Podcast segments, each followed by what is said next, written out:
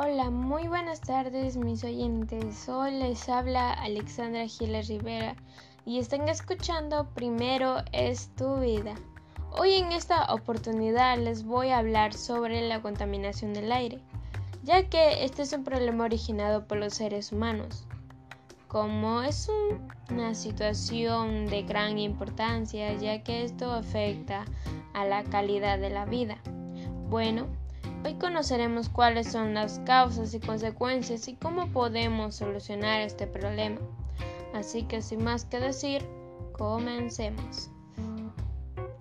La contaminación del aire es un problema que afecta a todo el mundo, como plantas, humanos, animales y a todo ser viviente. Este es un problema que viene afectando hace mucho tiempo atrás y muchos han tratado de darle una solución a este problema. Algunos de estos contaminantes del aire son tóxicos. Su inhalación puede aumentar las posibilidades de tener problemas de salud.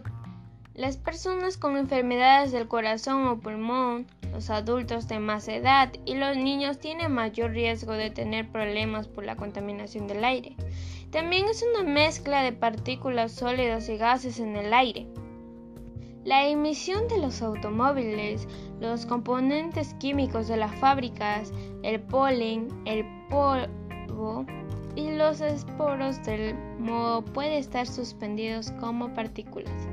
El ozono, un gas, es un componente fundamental de la contaminación del aire en las ciudades y comunidades.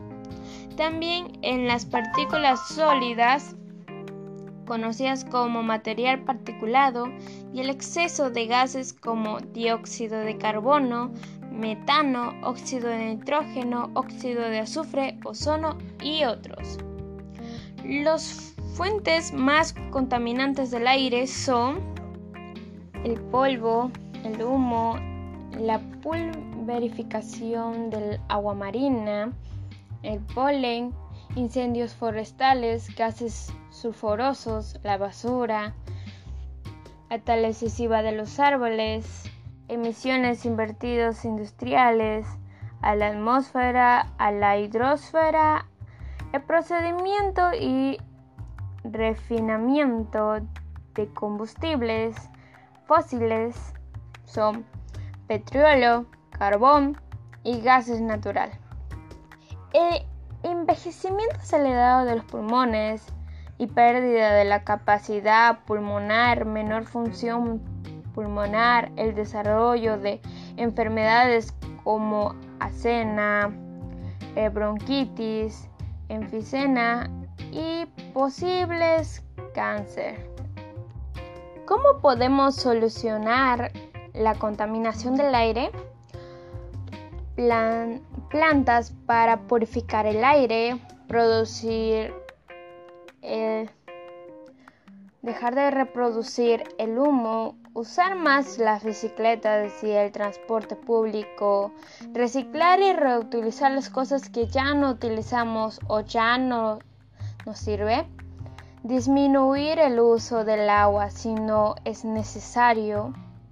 También de las energía eléctrica es más recomendable la energía renovable.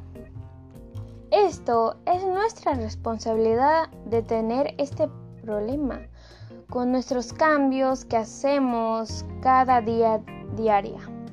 Por eso es nuestra por esto es muy importante reducir algunas cosas y utilizar lo que es necesario, así generamos menos contaminación y reutilizar. Debemos aprovechar las cosas al máximo porque la porque le porque debemos darle bastante uso a una sola cosa y, y más si se trata de plástico. Así que mi gente, hay que tomar buenas decisiones y tomar conciencia de lo que hacemos día a día y sabemos muy bien que, que si nosotros estamos contaminando está afectando nos estamos afectando a nosotros mismos porque nuestros actos afectan a la naturaleza, al aire y a nuestra salud. Por eso, para tener una vida mejor, debemos tomar conciencia. Bueno, mi gente, eso fue todo por hoy. Espero que les haya gustado mucho. Este es un tema muy hermoso y muy reflexionado. Un poco más, ya saben. Toman conciencia de tus propios actos. Fue un gusto poder hablar con ustedes. Cuídense. Hasta la próxima. Bye.